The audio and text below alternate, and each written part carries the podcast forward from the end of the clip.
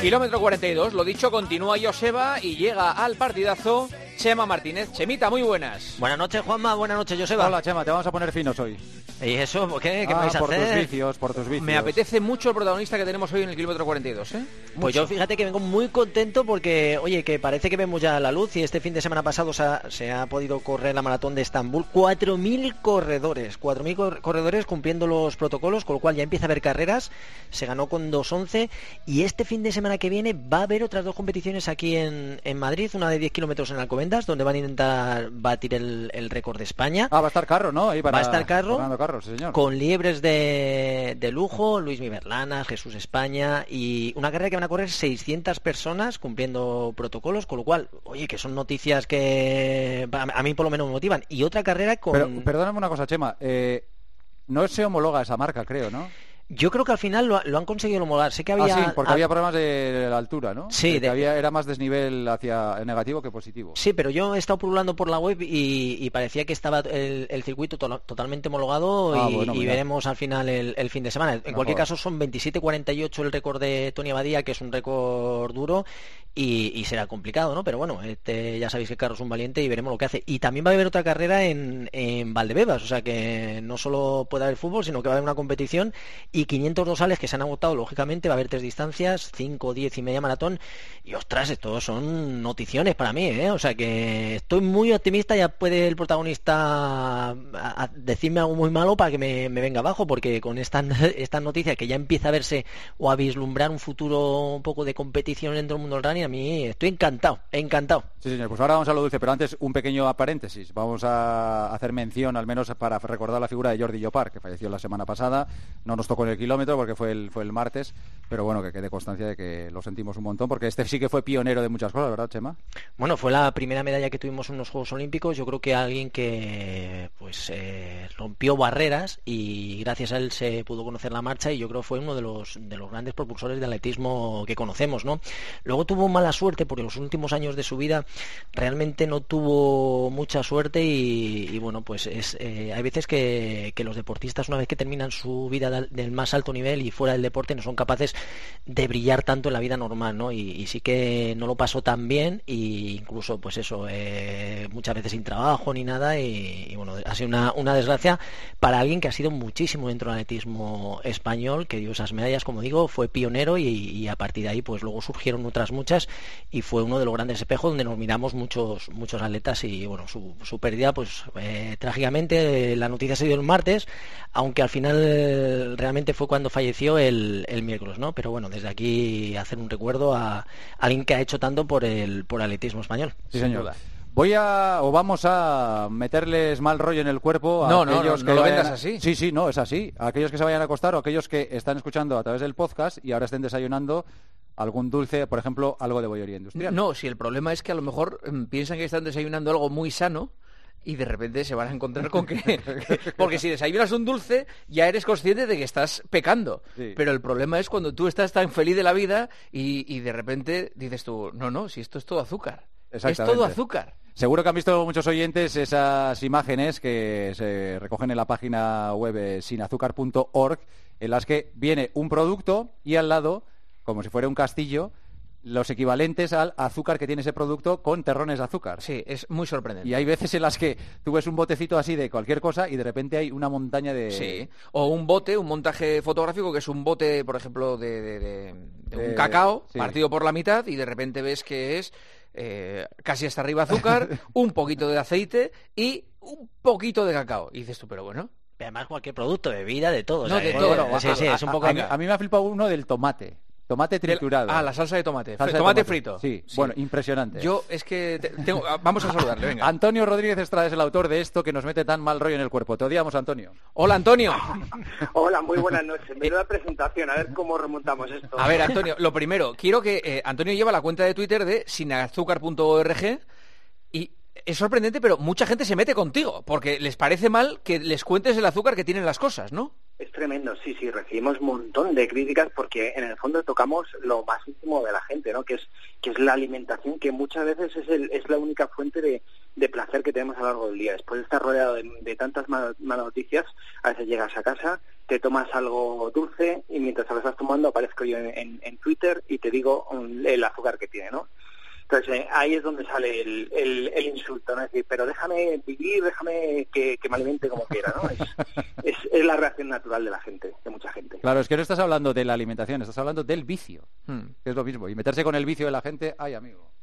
Bueno, no creas, ¿eh? porque mucha gente asocia el vicio, pues eso, al bollo que te tomas, eh, pues, pues eh, en la merienda, ¿no? Pero eh, a veces sorprendentemente el azúcar está eh, donde menos lo pensamos, ¿no? Y, y entonces ya entramos en, en, terrenos en los que esta cuenta debería ayudar a abrirnos los ojos, ¿no? Porque si nos tomamos chocolate, pues sabemos que tiene azúcar, pero si nos tomamos una ensalada de cangrejo, pues a lo mejor no estamos tomando muchísimo más azúcar que ese trocito de chocolate que nos hemos tomado, ¿no? Y ahí es donde estamos nosotros, ¿no? Abriendo los ojos, enseñando dónde está el azúcar, es lo que denominamos el azúcar oculto de los alimentos. Pues fíjate, Antonio, yo que estoy mirando la de mi dulce preferido, que son las palmeras de chocolate, y, y estoy viendo los azucarillos que llevan y son ton montaña, vamos, es, es un tremendo, es un rascacielos lo que hay de, claro, de azucarillo. Insisto, ahí conoces, que, que, claro, que sabes que te la estás jugando, que, te, que, es un suicidio una palmera de chocolate. El problema es cuando, cuando dices tú, bueno, desayuno un par de galletas con un café con leche y un zumo de naranja, y te lo pone con terrones de azúcar al lado y dices tú, pero bueno, ¿qué he hecho?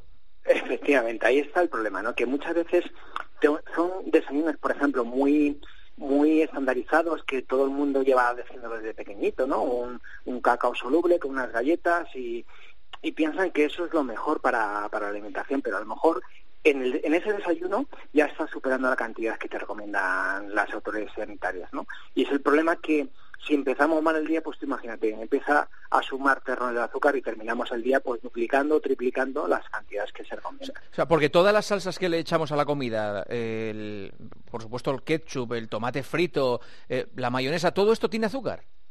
Pues la mayoría no. Por ejemplo, la mayonesa no, porque no es un sabor especialmente dulce, pero a pesar de, de que no contenga mucho, muchos fabricantes le añaden un extra, ¿no? Porque no hay que olvidar que el azúcar, además de darle sabor dulce, es conservante, ¿no? Entonces, por ejemplo, tú te vas al súper y te empiezas a mirar los ingredientes de cualquier jamón york, por ejemplo, y te vuelves loco para encontrar uno que no lleve azúcar, ¿no? Porque todos, eh, o casi todos los fabricantes lo utilizan como, como un, un extra, un añadido para que se conserve mejor, ¿no? Pero bueno, eso es eh, lo anecdótico, pero sí en, en, otros productos eh, se utiliza con una cantidad impresionante, pero, pero en productos de todo tipo. Por ejemplo, en alimentación infantil se utiliza muchísimo, ¿no? Eh, hoy hemos publicado una fotografía de una infusión infantil que se utiliza para que los bebés hagan la digestión ¿no? cuando tienen cólicos. Pues te quieres creer que el 90% de ese producto es azúcar. 90. 90, 90 y un 4% hierbas, ¿no? Esas hierbecitas como, como tila o, o es, esos, esas hierbas que, que podrían ayudar a hacer la digestión es un 4%. El 90% de la, eh, del producto es azúcar. Y pensar que se le está dando a un bebé que hasta el primer año no debería consumir azúcar, pues es tremendo. Oye, el objetivo, Antonio, es, eh, el objetivo no, la idea es eh, consumo cero del que llamáis azúcar libre, que es el azúcar añadido a las cosas. No, no, no, no, no, no consiste en demonizar el azúcar y, prohibirlo, no, consiste en ser consciente de dónde está el azúcar y hacer un consumo responsable. Por ejemplo, si tú después de entrenar te quieres tomar, eh, no sé, un poco de chocolate, pues eh, que sepas que no todos los chocolates son iguales, que hay chocolates que tienen la mitad del producto es azúcar y hay chocolates en los que tienen muy poco, ¿no? Entonces, eh, hazlo de forma consciente, porque a lo mejor descubres que entra dentro de tus macronutrientes o que entra dentro de, tu consumo mm, diario de azúcar, ¿no? Eh, la idea es buscar un consumo responsable, pero sabiendo lo que hacemos, no, no por inercia, y sabiendo que hay productos que aunque pensamos que son súper saludables, eh, tienen, tienen azúcar, ¿no? Por ejemplo, las galletas eh, digestive, que, que son un, galletas que puedes asociar a que son productos digestivos y realmente son productos con más azúcar que las galletas normales. Eh, es, que esto me fastidia mucho. no, de verdad. porque, claro, porque las compras pensando que compras eh, una cosa distinta y resulta que te están dando algo peor todavía. O sea, mm, peor en... Bueno, no, no, no, no lo puedo entender. Bueno, no, yo creo que no es que sea peor, Juanma, sino que no sabemos realmente la cantidad de azúcar añadido que lleva. Que yo creo que está diciendo Antonio, el desconocimiento que no tenemos, que mucha gente vive feliz sin saber absolutamente nada en la inconsciencia, pero claro, realmente el saber claro. no está mal porque dices, oye, me puedo tomar, en vez de tomarte dos galletas de esas, pues te tomas una sabiendo que tiene mucho azúcar. Eh, una pregunta. Yo me tomo el café con sacarina. ¿Merece la pena o es lo mismo el remedio que la enfermedad? Bueno, realmente ese pequeño gesto no, no aporta mucho al, día, ¿no? Es decir, si, si tú... Pues no me extraña que te den caña en Twitter, tío. Ahora os venís a mi lado, ¿no? Claro. Al revés, es decir, si tú decides tomarlo con azúcar y todo tu, tu día es, saludable, pues no hay problema tomarlo con azúcar. Lo que sí que dicen los expertos es que los edulcorantes nos, nos aumentan el umbral del dulzor. ¿Qué significa esto? Que acostumbramos al paladar a los sabores dulces. Y si empezamos el día ya con algo dulce, el café dulce, pues a lo mejor no estamos haciendo un favor a, nuestro deseo dulce y luego a media tarde nos apetece pues eso, la, media palmera que hablabais. Juanma, el truco, Juanma, es ahí, aguala un poquito y quita la sacarina y así no notas más el... Pero es que no me gusta, a mí me gusta expreso y, claro, es que mm, ¿qué, solución me dais? ¿Qué, puedo, puedo echarle al café para...? Te acostumbras, acostúmbrate al amargor del café y cuando lo empieces a, sentir, luego a, mí me pasó, yo antes lo tomaba el café con azúcar, dejé de tomarlo y, te acostumbras a ese sabor y ya lo aprecias mucho más el, el café y si lo hago lo aguas un poquito, no necesitas ningún tipo de, de Mira, por ejemplo, a los bebés se nota, ¿no? Cuando tú empiezas a, darle yogur a un bebé, lo, normal es que le des un yogur natural sin nada de azúcar, ¿no? El, bebé lo aprecia y se lo come sin problema. En el momento que le das el salto a un, a un yogur de, sabores, esos ya llevan azúcar. El, en ese momento, dar el paso hacia atrás, que el bebé de nuevo darle un, un yogur natural lo va a rechazar, ¿no? Porque el paladar, a todo el mundo nos encanta el dulce, ¿no? Pues eso nos pasa también, que, que dar el salto hacia atrás, volver al, al café sin azúcar o, al, o, a un yogur sin azúcar, nos va a costar. Pero también es verdad que cuando conseguimos esa adaptación, eh, lo disfrutamos muchísimo más. Y es lo que invita a todo el mundo, ¿no? que hagan el esfuerzo de ir reduciendo la cantidad de, azúcar o de edulcorante mm. en el yogur, en el café, y con el tiempo dirán, joder, qué buen consejo me dio. Pero, y Antonio, y la gran pregunta, ¿en qué vamos a notar un cambio en nuestra vida? Pues mira, fundamentalmente el, eh, vamos a, tener menos dependencia de picar entre horas, ¿no? Porque el azúcar, una cosa que, que hace es elevar el, la insulina en sangre, ¿no? Que, que, lo que hace es un círculo vicioso porque al elevar la insulina en sangre hace que eh, esa, ese azúcar que, que, tenemos de forma natural se, se almacene en, en, grasa o en los músculos, pero puede provocar un efecto rebote, que haga tal efecto que necesitemos reponer de nuevo el azúcar en sangre y tengamos que comer para, para aliviar esa necesidad. De tal forma que podríamos estar picoteando entre horas y tener una sensación de flojedad o de necesidad de comer cinco, seis, ocho veces hasta mm, eh, con los picoteos que puede reducirse si, quitamos el azúcar. ¿no? En, ese sentido, podremos eh, disfrutar un poco más de una alimentación más saludable y, con, y comiendo con, con, gusto, pero no, no ese tipo de productos ultraprocesados. Vale. Esto casi mejor no saberlo, ¿eh? porque madre mía, echando un vistazo a la sigo, web... sigo desde hace mucho tiempo a, esta cuenta de Twitter y, y, es que me, sí, sí, me genera a veces... Bueno, he dejado de comprar cosas por culpa de la cuenta de Twitter. Otra cosa, ¿recibís muchas presiones de las marcas por, por, por lo que ponéis? Ya no, porque somos grandes. Eh, cuando éramos, cuando estábamos empezando, eh, alguna, algún fabricante nos mandó un burofax exigiéndonos que, que borrásemos eh, la foto de las redes sociales o nos mandaban a, los abogados para, para llevarnos a pleito, ¿no? como somos un poco inconscientes, lo que hicimos es publicar el burofax. al minuto lo publicamos el burofax. Entonces se produjo el efecto contrario. Todo el mundo se empezó a meter con la marca, como que, intentaba cortar la libertad del consumidor. Y bueno, y a ver quién se atreve ahora. Claro. No, enseguida vieron que no es una buena estrategia. La, la marca se recogió el cable y dijo, bueno, ya. ¿La, ¿la Coca-Cola cero, ¿La Coca-Cola cero tiene azúcar? No, pero tiene edulcorantes eh, y, se produce lo que hablábamos antes. Esos edulcorantes hace que nos aumente un poquito el, el, deseo de, dulce, ¿no? O sea que mejor tomarla, pero en plan social. Si tú sales a una terracita y te apetece tomarte una Coca-Cola, pues mucho mejor que sea cero, que sea una Paco González, Paco González se toma, no te estoy vacilando, ¿eh? eh, entre 15 y 20, 20 y 20 latas. Coca-Colas al día. Latas, ¿eh? Latas, no, no botellines, latas. ¿Cuánto azúcar se está metiendo Paco González al día en terrones? Eh, Pues mira, cada lata tiene unos ocho terrones para Joder, calcular. hola, madre mía. Multiplicar, multiplicar. o sea, el problema de eso es que tenemos que ser conscientes que el consumo abusivo de azúcar en esos niveles hace que aumente el riesgo de sufrir ciertas enfermedades. Mira, te voy a dar una idea. Tienes que poner la foto de Paco González en Twitter y al lado tienes que poner 8 terrones por 20 y puedes decir, el director, de, el director de tiempo de juego se toma este ¿Ondas azúcar y eh, ondas? eh, y premio No, Ondas que se toma esto. Que me odiará, me odiará. No, no, No, no, tranquilo, no te preocupes. No tiene Twitter, no se entera. Oye, Ah, eh, bueno.